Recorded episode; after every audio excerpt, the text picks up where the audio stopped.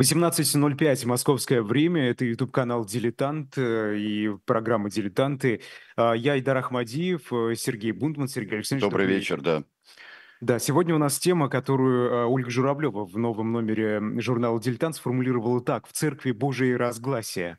Собственно, поговорим о том, что происходило при Василии Темном и раньше, да, потому что все-таки все, все это тянется, вся эта цепь м, начала, э, начало берет задолго до Василия Темного. В гостях у нас Сергей Бычков, доктор исторических наук, историк церкви. Добрый вечер. Добрый вечер. Сергей Сергеевич, э, а, давайте начнем сразу. Вот а, что собой а, представляло в развитии к началу а, 15 века, а, представляло собой русское православие? Как оно было организовано и что оно представляло собой и духовно, и церковно? Вот что собой представляло тогда? Ну, Значит, если говорить об административном подчинении, то это была митрополия, значит, Византийской церкви. Вот. И обычно, значит, первые митрополиты, они назначались из Византии, были греками. Вот потом они чередовались уже, значит, э, с русскими или с выходцами из э, Южной Руси, нынешней Украины, как митрополит Петр или митрополит Алексей. Вот, так что вот она, значит, до того периода, который мы рассматриваем, была митрополией Византийской церкви. Что же касается духовного состояния, то конец XIV и XV век называют веком цветения русской святости, и этот период связан в первую очередь, конечно, с именем преподобного Сергия Радонежского. Вот. Он и его ученики, они основали около 50 монастырей за очень краткий период времени, за каких-то 20 лет. Вот это как раз конец XIV, начало XV века. Вот. И действительно эти монастыри, то есть вообще колонизация русского севера, она произошла во многом благодаря ученикам преподобного Сергия Кириллу Белозерскому, а, Ферапонту, вот, потому что север раньше обживал только Новгород. Вот. Поэтому время это очень интересное, вот, и в то же время оно трагично. Почему оно трагично? Потому что 15 век– это крушение Византийской империи. Не будем забывать, что а, в истории человечества это самая долгоживущая империя. Она практически просуществовала вот чуть более тысячи лет. То есть такого примера вообще привести, Да, если считать, если считать от раздела, но считая себя наследницей Римской империи, то можно считать и дольше, ведь там было много всего, Я конечно. беру, конечно, четвертый век Да, Константина Великого, да, вот с этого отсчет идет, но все равно тысячи лет это, конечно, огромный, огромный период времени. Были разные, конечно, значит, моменты. Начало, например, XIII века, когда крестоносцы разграбили Константинополь. Оно было трагичным это время очень. Вот. Но и на Руси тоже все-таки Русь переживала очень трагичное время, 1380 год, Куликовская битва, вот, где впервые русские, значит, разгромили монголо-татар. Вот, но после этого, значит, были нашествия, Москва была сожжена, и Дмитрий Донской вынужден был бежать из Москвы. То есть время было очень такое тяжелое, переходное. И, конечно, крушение Византийской империи было связано с тем, что Запад, католический Запад пытался, конечно, подмять под себя православие, вот, и как раз оно, значит, известно вот именно Флорентийской унии. Вот из-за этого, это, конечно, имело большое влияние в, а, здесь, на Руси, вот в северо-восточной Руси. А а вот а, несколько до этого перенос, конечно, кафедры, если можно так сказать, да, перенос кафедры из Киева в Владимир, это тоже а, большое событие. Это потери, это кон- конец 13 века, да, если я не ошибаюсь. Ведь, э, Ну, да, начало XIV века, да. да, Конец и 13 начало 14 Да, на 290-е, там, 1300-е а, годы. Это, э, это был шаг не только формальный, но это что-то а, означало и для а, русского государства, которое формировалось разными способами тогда, и означало и для самосознания тогда а, тоже, ведь, да? Конечно, безусловно, потому что, да, действительно, центр Руси переместился на север. Сначала в Владимир, затем в Москву Юрий Долгорукий перенес княжение. Вот. И, конечно, Дмитрий Донской как бы завершает вот этот период формирования московского государства. Вот. И когда мы говорим о Дмитрии Донском, то, естественно, мы вспоминаем о двух его сподвижниках. Вот, в первую очередь о митрополите Алексее Московском, который был регентом при малолетнем Дмитрии Донском. Вот, и, конечно, фигура преподобного Сергия Радонежского, который а, во многом способствовал Дмитрию объединению русских земель. Вот, и достаточно вспомнить, что на Куликовской битве были представлены практически дружины всех русских княжеств, что было, безусловно, редкостью. Не только Нижний Новгород, не только Владимир, не только Москва, вот, и южная окраина тогдашней Руси, они предоставили свои дружины. Вот, и, конечно, победа в Куликовской битве во многом была обусловлена вот этим обстоятельством, что действительно русские впервые объединились перед угрозой монголо-татарского очередного нашествия. Само же э, монгольское э, нашествие а потом установление зависимости очень серьезный, как оно сказалось э, на э, церкви православной, а, но существует мнение, что вот на взятый э, вот в свой улус, в общем-то, зависимый а, русской земле, что православие чувствовало себя ну, достаточно уверенно, потому что это все происходит при формальной зависимости от монголов и что а, э, и сумела э, добиться очень больших э, и распространений, успехов, вот та же самая и освоение и севера, и освоение вот северо-востока Руси. Но дело в том, что монголо-татары, они были достаточно веротерпимы, и вопросы вероисповедания, они как бы их не касались, они здесь предоставляли полную возможность порабощенным народам выбирать для себя а, действительно, значит, э, то или иное учение. Вот. С другой стороны, конечно, церковные руководители, епископы, вот они должны были ориентироваться, поддерживать великих князей, вдохновлять их, как это было с преподобным Сергием Радонежским. Ведь э, один из уже в житии преподобного Сергия, Епифаний Премудрый, пишет о том, что одно имя татарина, которое упоминалось, оно приводило в трепет не только детей, но и взрослых. То есть действительно уже страх, он находился в подсознании русских людей, и они считали, что да, это все на века, вот, и победить это, этих поработителей абсолютно невозможно. Почему я... Но, но при этом церковь чувствовала себя достаточно свободной. Достаточно свободной, конечно, да. Вот. Во всяком случае, вот тот же митрополит Алексей, вот, естественно, они получали как бы право на руководство церкви, митрополии от Константинополя. И эти были поездки достаточно частыми, потому что известен конфликт, который произошел после смерти митрополита Алексея, когда а, Дмитрий Донской решил, значит, а, своего близкого друга, священника Митяя, назначить, а, да. именно он был руководителем русской церкви вот, что встретило как бы протест среди духовенства. Вот, но как бы этот конфликт разрешился свыше, потому что Митяй, когда он поехал, значит, в Константинополь, разыгралась буря, и он погиб во время этой бури. Так что этот конфликт как бы разрешился сам собой. Вот.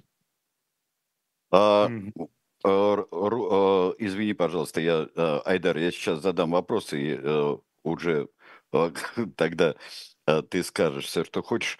Да, я, я хотел уточнить, вот при э, том, что э, связывались и с борьбой князей между собой, э, как, например, там наследников Александра Невского, там вечный Тверь-Москва, э, вечные э, противоречия, и плюс еще э, своеволие князей, э, что было э, в истории, там, например, с Семеном Гордом было, э, и множество. Как удавалось церкви, с одной стороны, занимали ли какую-то определенную позицию в пользу одного из противоборствующих князей, или какому-то усмирять их буйство, потому что люди были, они крепкие и не кроткие, я бы сказал, очень часто. Да, это очень точно вы определили. Вот. Конечно, тут вспоминаются строки из слова полку Игореве, который говорит о том, в чем причина междоусобиц, потому что князь сказал, это мое, а это тоже мое. Вот. Ну И да. Тот же преподобный Сергий, когда, значит, Нижний Новгород там взбунтовался, вот, э, митрополит Алексей послал его, и вот он пешком из Радани уже пришел в Нижний Новгород. И когда увещания его не были выслушаны, вот он прибег к крайнему значит, э, средству, он объявил интердикт. Что такое интердикт? Э, в основном это, конечно, пользовались католики, этим орудием. Вот. А преподобный Сергий, значит, велел затворить храмы, то есть э, в храмах не, не, не могли происходить ни отпевания, ни крещения, ни венчания, ни служения литургии. Только вот эта крайняя мера, она образумила, значит, нижегородского князя, который действительно внял этому. Следующее посольство было в Рязань, потому что Олег Рязанский, он действительно был известен своим вздорным нравом, вот. И здесь пришлось, конечно, преподобному Сергию очень много потрудиться. Вот. Но во всяком случае он нашел какие-то нужные слова, нужные доводы, и Олег в общем, как бы преклонился под э, волю Дмитрия Донского, хотя свою дружину на Куликовскую битву он не прислал. Ну да, ну и до этого а, та история, которую э, э, упоминал, э, история середины XIV века, история э, с Симеоном Гордом, ведь, там ведь тоже был интердикт. Э, там ведь тоже, когда он очередной раз э, задумал жениться, Симеон Гордый. И, э, да. да, и там было, э, было конечно, против, противоборство невероятное, которое, увы, э, разрешилось трагически из-за чумы тогда. Это так, да. То есть предки наши, конечно, были люди достаточно своевольные, достаточно гордые. Одно прозвище Симеона говорит о многом.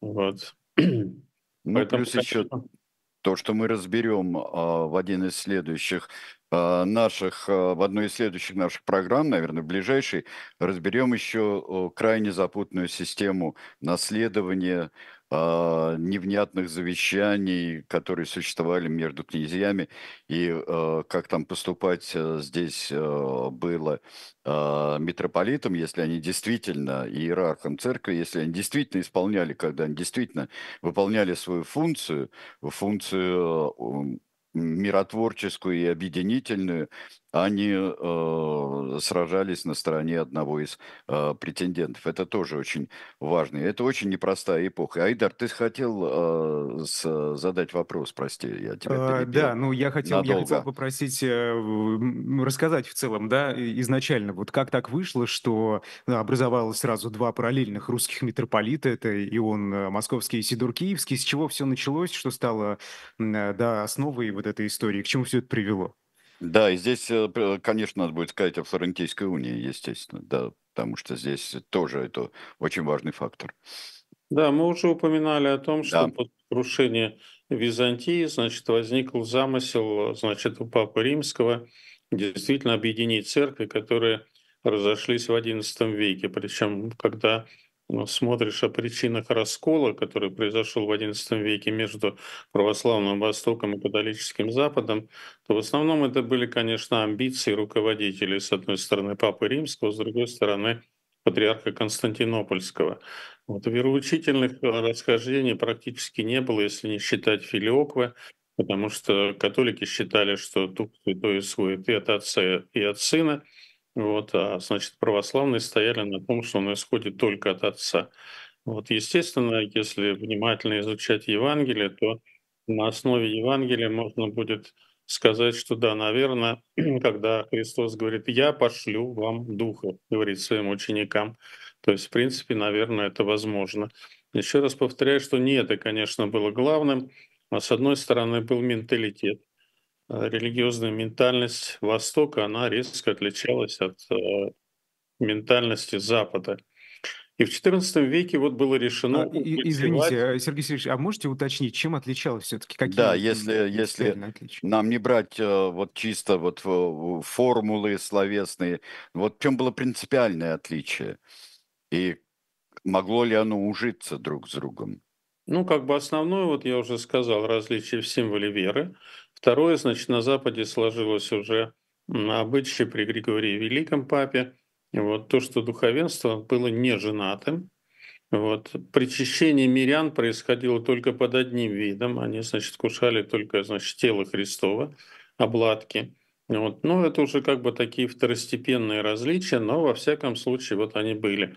Вот. Э, католические прилаты, как вы знаете, они брились и до сих пор бреются. Монахи выбривают танзуру на голове вот, э, в районе затылка.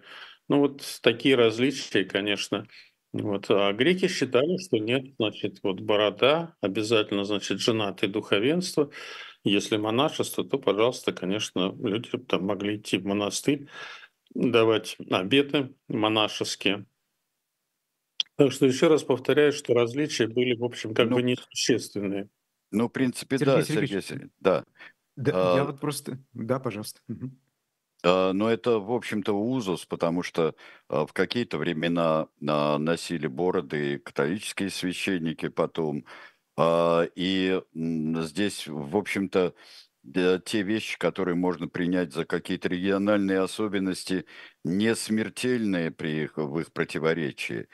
При, ну, это, конечно, высокий и богословский мог быть спор, но он мог быть, э, это сколько было бурнейших обсуждений на первых соборах, и которые не привели к, к я бы сказал, фатальным расколам, фатальным просто. Хотя были и расколы, были и течения, но как-то прийти можно было. Прийти, в принципе, Безусловно, можно. безусловно, я с вами согласен. Но ну, в начале 20 века зародилась целая наука в богословии, которая называлась религиозность.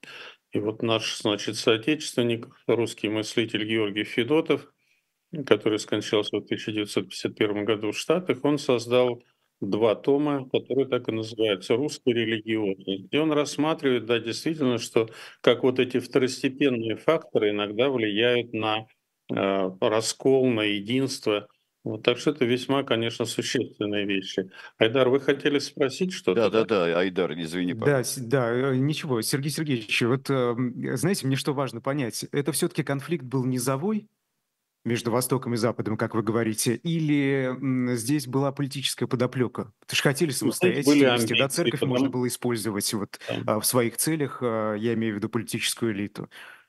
Это были, конечно, амбиции в первую очередь. Это не был низовой конфликт, это был конфликт, если уж говорить, в первую очередь Папы Римского и Патриарха Константинопольского. Вот, тем более, что уже, значит, э, турки практически завоевали Византию, пал Константинополь. Вот. И в этой ситуации Папа Римский решил, что да, вот э, действительно, значит, во Флоренции была созвана, значит, созван собор – на которой присутствовала часть православных епископов, и на которой, значит, было решено о том, что да, вот действительно мы уврачуем раскол, вот мы объединим две, значит, расколовшиеся половинки, православный Восток и католический Запад.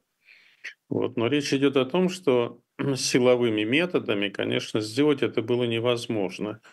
Вот. И часть епископов, она как бы приняла вот эту программу, которая была, значит, продекларирована на этом соборе на Флорентийском. Вот. Единственный епископ, значит, который там выступил против православной, вот. Во всяком случае, он как бы не подписал эту Флорентийскую унию.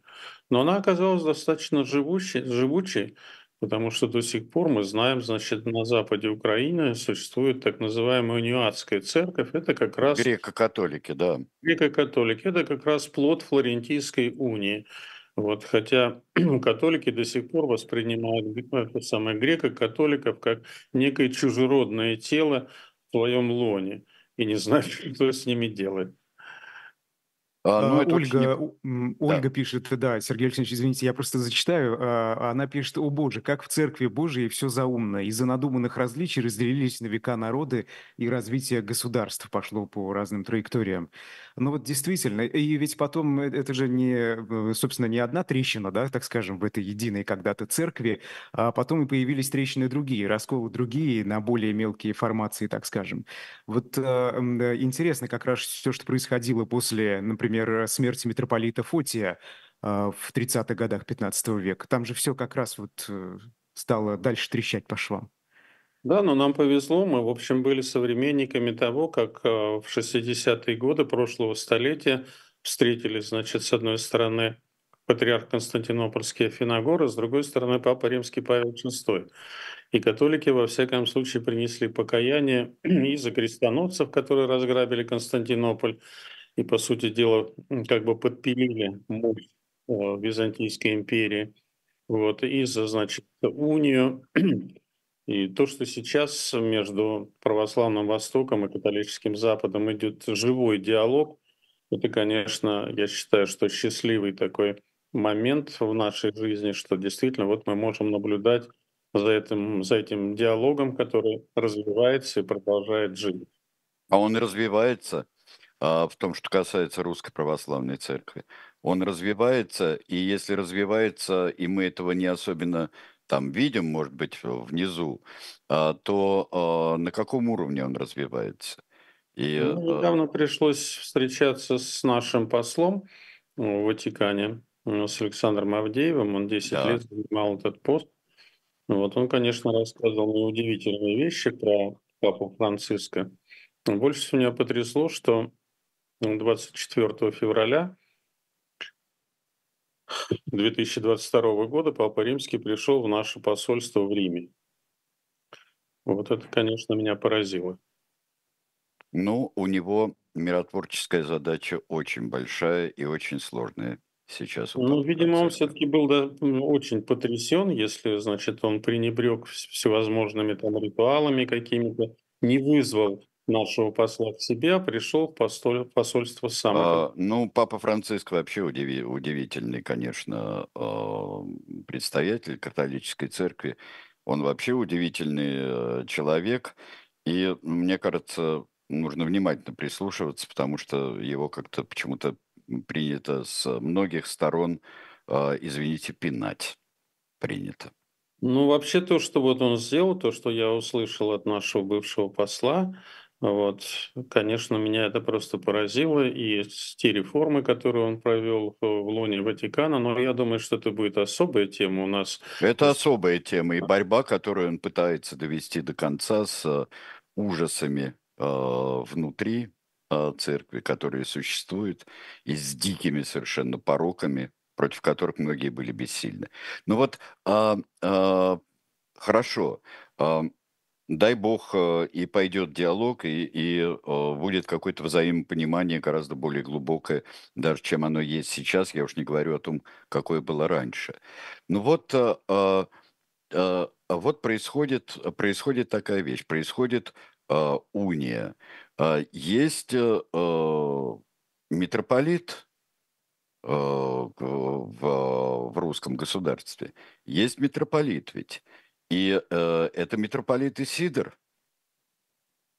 Ну, речь идет о том, что вот когда мы говорили об устроении, а, значит, э, русской церкви в тот период, мы говорили, что это метрополия Византии. То есть, несмотря на то, что турки захватили Константинополь, все-таки поначалу была определенная веротерпимость, и патриарх Константинопольский сохранил свой престол. Вот. Но, конечно, согласитесь, что ему было не до того, чтобы вмешиваться в дела русской церкви и решать те проблемы, которые в ней возникли. Но во всяком случае, то, ту позицию, которую занял митрополит Ион, она говорит о том, что э, действительно как бы он понял, что вот в этой ситуации надо сохранять определенную независимость. Потому что можно здесь сравнить церковь э, с ребенком, который, значит, там начинает учиться ходить, потом, значит, он идет там в школу, взрослеет. И Вот. И русская церковь, начиная, значит, э, э, с момента крещения, она все-таки, конечно, к 15 столетию достаточно возмужала. вначале мы упоминали о том, что да, это был век цветения русской святости, век цветения русской иконописи, потому что, с одной стороны, трагедия Византии, конечно, потрясла весь мир, но, с другой стороны, многие, значит, выдающиеся мыслители, иконописцы, писатели, поэты, они, значит, э, пере, пере, переезжали в Россию, оставались здесь и вносили свой вклад в развитие русской культуры. Вот. Я думаю, что как раз вот это цветение русской святости во многом еще обусловлено и этим. Не только подвигом преподобного Сергия Радонежского, но и то, что был приток вот таких вот творческих сил из Византии в Россию, на Русь. А, а, да, а, а, можно ли было а, каким-то образом, каким-то образом, ну да, здесь мы а, что, скажем так, утверждаться в Константинополе, который уже э, неотвратимо становится Стамбулом просто уже, и Византийская, Византийская империя падает, и, но и существует, но приглашение, вот вы говорите, что приезжают многие греки, и мыслители приезжают, и художники приезжают, и вот эта оста- связь внутренняя остается э, с греческой религиозностью, с греческим православием, с греческой мыслью. Ну, безусловно, потому что не будем забывать, что XIV век это значит э, развивается на фоне учения об умной молитве. Вот. XI век это значит э, Григорий Синаид – вот Григорий Палама, это уже 14 век, тот, тот период, о котором мы говорим. Вот, и, конечно, если говорить о преподобном Сергии и его учениках, то учение об умной молитве, оно было им известно. Вот, и ведь среди учеников преподобного Сергия были выходцы из Афона, в том числе. Вот. То есть, конечно, вот это вот цветение, оно во многом объясняется действительно тем, что Русь тогда впитала как бы все самое выдающееся потому что то, что а, значит, при крещении она приняла культуру именно Византии, а Византия все-таки 9-10 век, она была, она была самым цветущим, самым развитым государством мира. То есть давайте вспомним, что происходило в Европе в этот период нашествия варваров, бесконечное разграбление. Вот, а в Византии действительно все цвело. И вот Россия унаследовала эту культуру, вот. И 15 век это как бы продолжение, впитывание вот этих лучших достижений византийской культуры. Уже одно имя Григория Паламы, вот оно говорит о многом, и то, что на Руси он нашел своих последователей, это очень важно.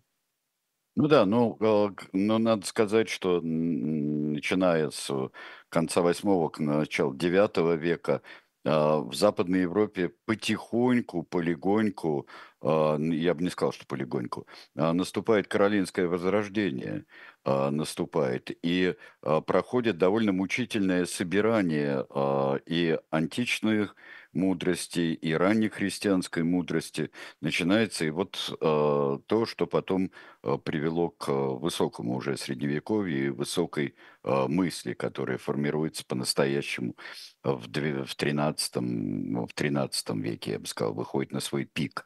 А, да, то есть несколько асинхронно тогда а, все это получается, но вот здесь какой вопрос, да, при всем при этом – но э, то, чему посвящен в своей главной теме этот номер журнала «Дилетант», это э, глубокая и очень суровая междоусобица.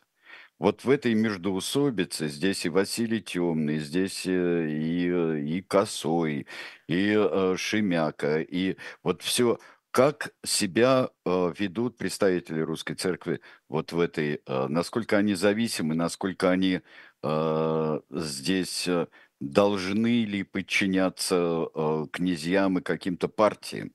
Вот что, как им выйти было из этой ситуации? А, но дело в том, что уже преподобный Сергий дал своим ученикам и ученикам учеников такую яркую модель. Вот мы помним, что накануне Куликовской, Дмитрий, Дмитрий, Куликовской битвы Дмитрий Донской приезжает в Троицкий, в Троицко-Сергиевский монастырь. Вот. Зачем он приезжает туда? Получить благословение от преподобного Сергия. И более того, преподобный Сергий дает ему, значит, двух своих учеников, двух иноков. Вот э, один из них, как мы знаем, Пересвет погиб во время Куликовской битвы, а другой, ослябе, вернулся и основал в Москве монастырь. Вот, то есть это вот та модель, которую ученики его усвоили, и не только ученики, но и князья. То есть в тяжелые моменты они все-таки ищут духоносных э, значит, с пастырей, к которым можно обратиться, которые могут помочь молитвой, которые могут значит, помочь наставлением. Вот. И эта модель в 15 веке все-таки она работает. Вот. Немалую роль, конечно, сыграло житие преподобного Сергия, которое достаточно было распространено. Вот. Поэтому как бы образец был дан. Но вначале... Сергей Сергеевич, да, извините, да. Я, я опять да. сегодня за примитивные вопросы отвечаю, да, просто не совсем понятно. В итоге они, они были независимы от этих князей? А, или, или, или как? Как это работало-то? Но дело в том, что, конечно, прямой зависимости не было такой от князей. Вот, и мы знаем, что иногда, значит, они могли, как говорится, настоять на своем. Вот, э, достаточно было там а, позиции преподобного Сергия по отношению к Митяю, которого хотел, значит, Дмитрий Донской сделать митрополитом. Она говорит об определенной независимости пастырей. И не будем забывать о том, что когда происходила колонизация, э, колонизация севера русского, вот, то настоятели этих удаленных монастырей, они не, не были зависимы от центральной власти. И она не была настолько централизована, что они могли действительно там давить на них. А, но Иона поддерживает Шемяку, насколько, насколько известно, в начале. И а, в этой, в общем-то, а, суровой битве, которая окончилась пленением одних, потом пленением других, ослеплением одного, ослеплением другого, было чрезвычайно трудно и вернуться к какому-то смыслу человеческой жизни и общей человеческой жизни в этом великом княжестве московском уже. Ну, это так, потому что действительно избавление от рабства, от рабской психологии, это процесс достаточно длительный, и несмотря на то, что преподобный Сергий дал вот такой толчок, вот и начался этот процесс оздоровления русской жизни, тем не менее, конечно, все это еще жило и действовало. Мгм. А, вы знаете, я думаю, нам пора посмотреть рекламу, потому что уже вторая половина эфира пошла, и А, после да. этого, после этого, да, мы продолжим обсуждать. Вот тут у меня есть э, несколько вопросов по поводу Исидора, который вернулся на Русь, и что с ним потом произошло, э, да, что с ним сделал Да, Василий там очень, да, и там, там очень интересно есть дальнейшая жизнь Исидора а, тоже. А потом я бы хотел а, поговорить немножко уже в перспективе от тех времен к более близким к нам, а, как хорошо. 16 век и так далее. А, вот, хорошо, сейчас прервемся.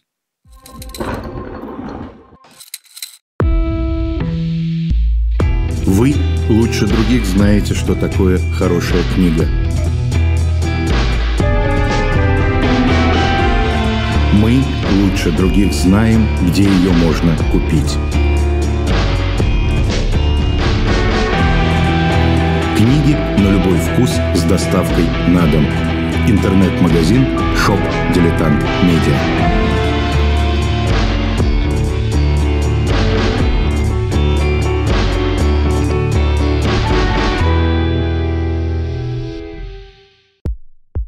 У нас есть парадоксальная ситуация – это непросто, потому что останется в истории. Ну, Владимир Борисович, вы прям как ребенок. У вас есть лучшие средства обороны? Нету.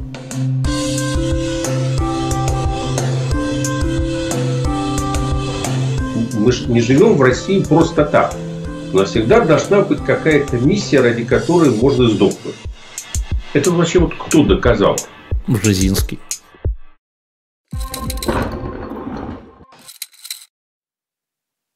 Я бы хотел о книге сказать, которую мы вам а, предлагаем, уже несколько раз предлагали, и которая вполне соответствует нашей другой рубрике с Айдаром Ахмадеевым, рубрике «Тираны».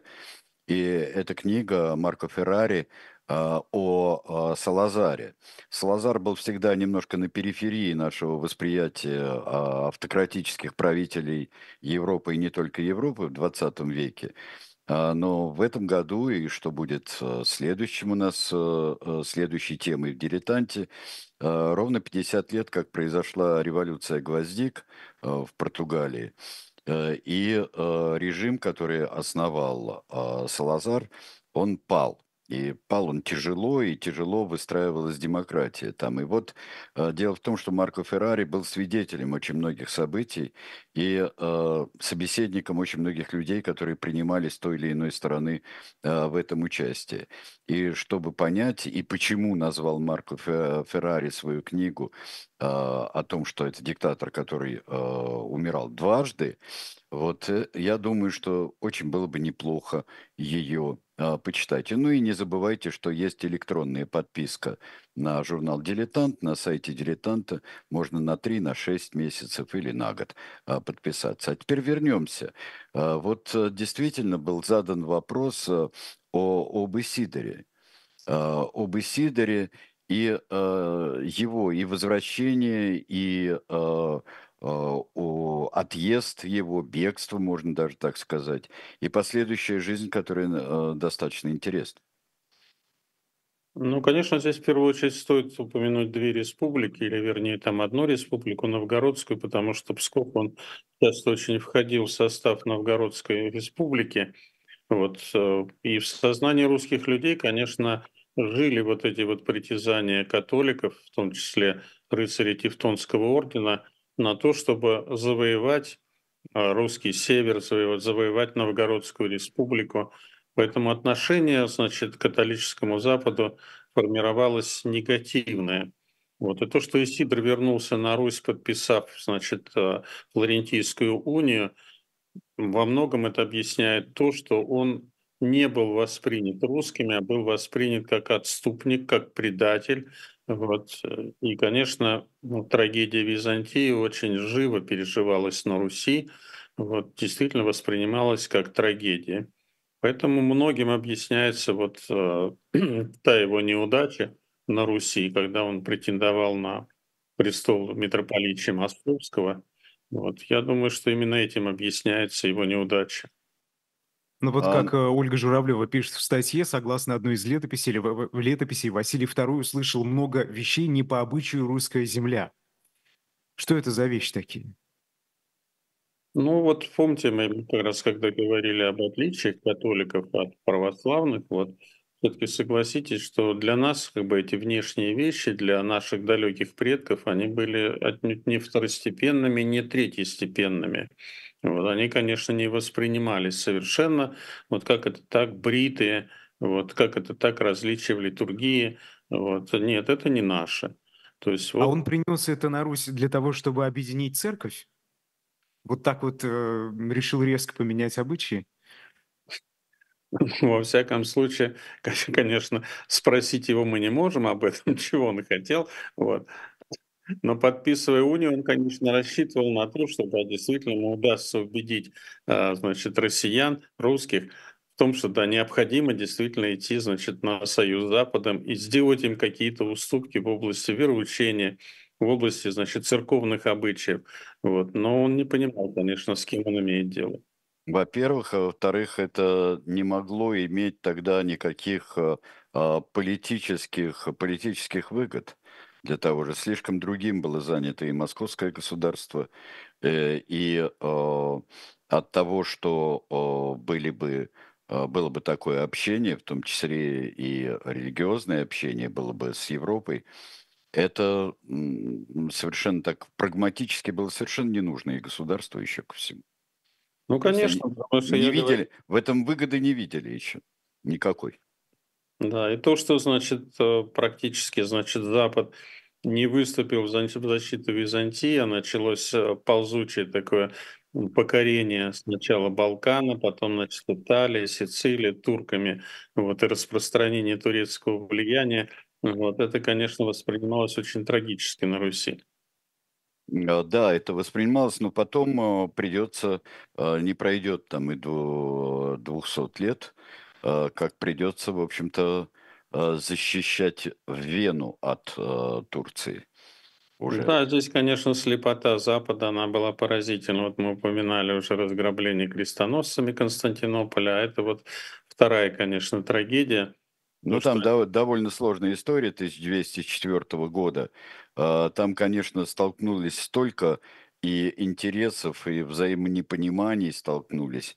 И Венеция там поучаствовала с, со своим дожем Дандоло. Э, и тогда э, и отношения настороженные и тех, и других друг к другу. И это все кончилось, конечно, кошмарным и пожаром, сожжением, разграблением Константинополя тогда. Страшная трагедия была, которая предшествовала падению Византии. Да, и э, это, это был удар, конечно, мощнейший. А, тогда по стране. Ну вот а, давайте посмотрим. А, да, Исидор потом и вернется, он напишет много всего, и э, так и не получится никакого вот такого применения, тем более, что уходить под Рим совершенно никто не собирался, поскольку здесь Абсолютно. Абсолютно. признание, признание примата папы это было одно из тоже это простите, но гораздо больше, э, чем э, разница в литургии, бритости, небритости, и уходить э, под Рим никто не собирался. А Здесь это потери об... чего, Сергей Алексеевич? Вот, это потери политического характера? Что именно? Уход под Рим? Уйти, уйти, уйти под Рим, да. Уход под Рим – это да, это потеря политического характера, и это просто, а, просто было страшно. Что бы это ни было объективно, но это просто было, было очень большое а, опасение, как наверху, так и внизу, и государство здесь.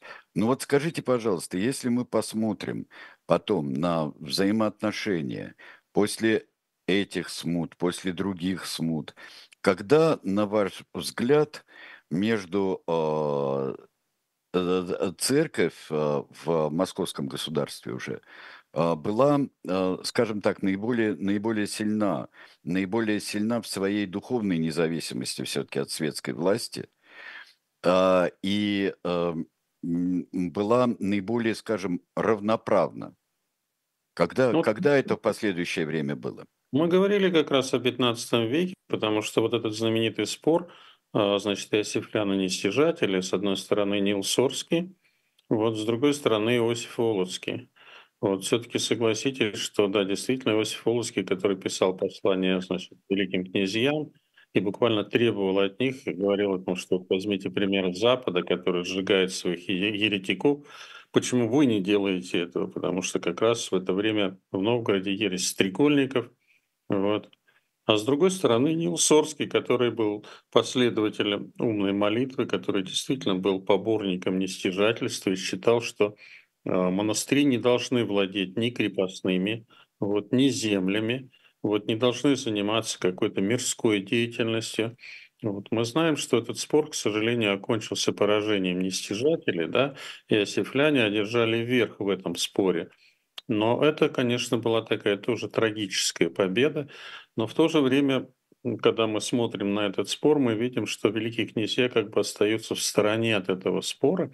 Вот хотя уже, значит, к концу жизни Иосифа Володского э, он был поддержан. Потом не будем забывать, что в его монастыре, значит, много было постриженников, которые происходили из знатных а, боярских родов.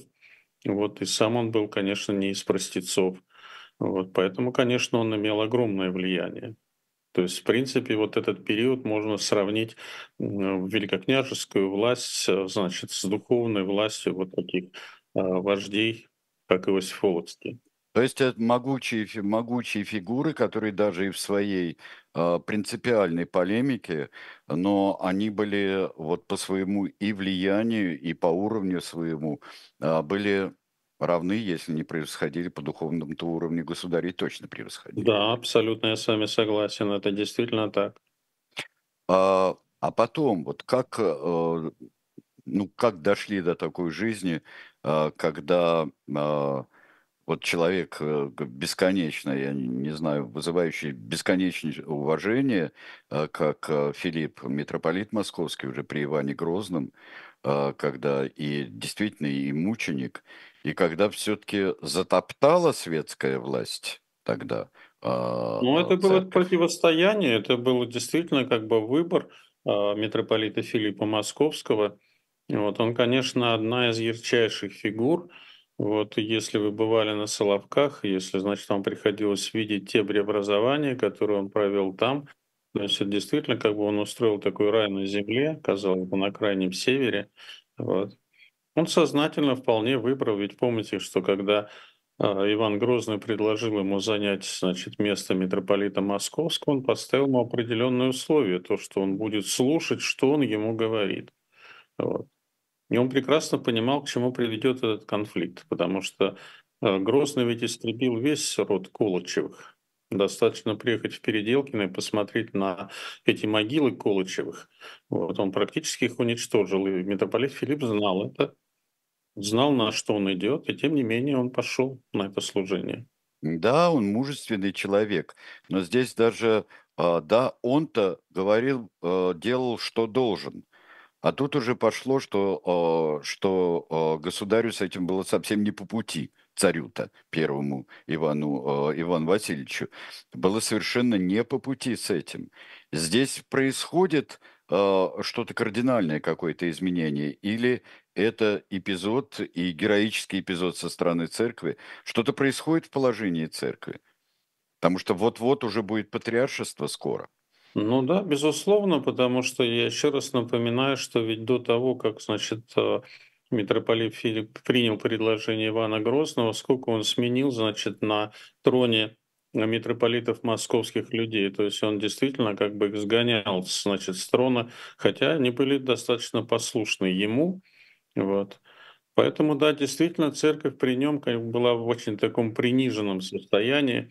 И достаточно вспомнить уже, значит, э, царствование Алексея Михайловича, вот 17 век, когда останки митрополита Филиппа были, значит, привезены с Соловков, были погребены, значит, в московском Кремле, вот, и царь на коленях стоял и спрашивал прощения за грехи значит, своих предшественников, в первую очередь Ивана Грозного. Вот это сознание того, что да, это была такая трагедия. Вот. Ну и потом дальнейший конфликт с э, патриархом Никоном, конечно. Ну тоже... вот э, ждало э, действительно, и Алексей Михайлович это ждал действительно могучий конфликт, который просто расколол всю страну. И плюс еще к тому, что и сами амбиции Никона были невероятно высоки. Ведь ну, конечно, потому что вспомни достаточно, кому должны были в первую очередь кланяться, когда они вдвоем значит, предстояли народу. Никон говорил о том, что в первую очередь надо кланяться патриарху и только потом царю. Амбиции его были, безусловно, непомерными, а потом те реформы, которые он проводил, и как он их проводил, они, конечно, вызвали такой живой протест. И, к сожалению, вот этот вот раскол 17 века, он привел к тому, что самые творческие, самые живые силы, они ушли из русской церкви. Это была действительно огромная трагедия. Вот, Айдар, когда мы говорили э, вот сейчас э, о споре о Флорентийской унии и необычности того, что а, она предлагала а, для, восточного, для Восточной Церкви для, и для православия, вот, то а, тут какой же силы удар был нанесен при Никоне, когда мы говорили, что это не входит в традиции, то здесь э, рушилось очень много в том, что было накоплено традицией. Э, э, так? Безусловно, конечно. А потом не будем забывать, что именно вот э, на протяжении 15 века после падения Византии формируется на Руси такая мысль, которая позже была выражена старцем Филофеем Елизарова монастыря, который писал царю о том, что было, значит, два Рима, третий Рим – это Москва, четвертому не бывать. То есть это вот после Византии, конечно, Русь себя чувствовала наследницей Византии, и вот Филофей это выразил наиболее ярко. Вот это, конечно, ощущение было в том числе и у Никона. Да, но он, он решил взяться э, за, в общем-то, э, уходя к, к достаточно промежуточным, может быть, итогам работы с текстами, работы с а, списанием работы, он, а, в общем-то, мне кажется, что Никон очень большой удар нанес именно под, под традиционному и непрерывному течению развития христианства в России. К сожалению, это да. К сожалению, это да. И потом ведь самое страшное, что Петр, вспоминая, значит, отца и этот спор, вот он кончил тем, что он практически упразднил патриаршество, и 200 лет русская церковь, она оставалась без патриарха. А, вопрос вопросов можно я задам, Айдар? Сейчас я хотел задать вопрос вопросов. А, да, непри, а, да, непривычно, да, очень многое было непривычно. Но то, что а, с падением Византии а, духовный центр и центр духовной власти переместился, собственно, в страну и а, замкнулась в рамках страны а, церковь, она а, очень усложнила а, свобо- свободу церкви в Московском царстве и в России, потом в Российской империи. Ну, Очень конечно, потому усложнила. что... Да, да, я Когда согласен. есть некоторый центр, есть э, э, центр все-таки некий вдали, духовный, вне страны, то э, церковь может себя чувствовать даже организационно несколько свободнее. Да, вы очень важную деталь подметили, потому что, да, действительно, значит, э, Константинопольский патриарх, который назначал митрополитов на Русь, он был совершенно независим от великих князей. И самый идеальный вариант – это вот, э, тот же вариант Западной Церкви, когда Ватикан является независимым государством, и другие государства не имеют возможности давить на него. Да, это не, Мгм. не, не всегда, это не, не скажем, не, не гарантировало а, свободы и произволы, и партийных, а, партийных а, раздоров. Там уж очень Западная Церковь тоже прошла такой путь невероятно заковыристый, но сам принцип, конечно, интересный был. Да, да, и- Айдар, прости. А, Вы знаете, да, вопрос был еще давно, в первой половине эфира, уже не могу его найти, кто его задал, эм, да, но эм, процитирую. М, э, Об Алексее Уминском спрашивали, вот о церковных диссидентах, которых сейчас э, достаточно, ну, все больше и больше, по крайней мере, становится в современной России. Скажите, э, это всегда так было? Всегда вот э, можно было найти, да, э, истории людей, которые, э, в том числе по политическим причинам, были отлучены. Ну, протопопа Вакум достаточно вспомнить, которого сожгли. Да, хотя бы. Сам, да, хотя бы самое главное, хотя бы он. Но были и люди, которые, которые переходили в другое подчинение православное. Были, конечно, были политические причины. Ну, вот видите, к сожалению, сегодня при скажем, Константинопольском патриархе создан особый департамент, который занимается рассмотрением дел вот запрещенных священников. И Уминский это не, не, не единственный, не первый священник, который восстановлен в священном сане. А, если коротко, чем это, чем это все грозит? Именно ни, ни к какому единству веры это не, не приведет, и единству К церкви. сожалению, да, то, что, значит, э, практически русская церковь сегодня оказалась в изоляции, насмерть рассорилась с Александрийским патриархатом, еще сохраняет отношения, значит, с антиохийским патриархатом, то есть я называю древнейшей церкви, так называемую пентархию. Вот Мгм. Иерусалимский патриарх, он сохраняет пока такую достаточно дипломатическую позицию. Вот. А то, что касается Константинопольского патриарха, то, конечно, отношения все разорваны, и, к сожалению, И это надолго, скорее всего. да. Да. Спасибо большое, Сергей Сергеевич. Спасибо большое. Я думаю, что мы э, контекст вот наметили, именно духовный и церковный контекст тех событий, которые стали основной темой журнала «Дилетант» его э, нынешнего номера, новейшего. Ну что, на этом мы завершаем, Айдар, наверное. Спасибо вам. Да, Спасибо да, Сергей. Бучков, доктор исторических наук, историк церкви. Вы знаете, Сергей Александрович, я просто хотел пару слов сказать, но, наверное, для истории эта запись сохранится. А, Тут было много комментариев вот к, да, касаемых Алексея Навального и тех новостей, которые сегодня, Да, наверное, занимают э, умы и мысли многих людей, в том числе меня. Очень сложно что-либо вообще обсуждать другое, да, а, на фоне таких новостей.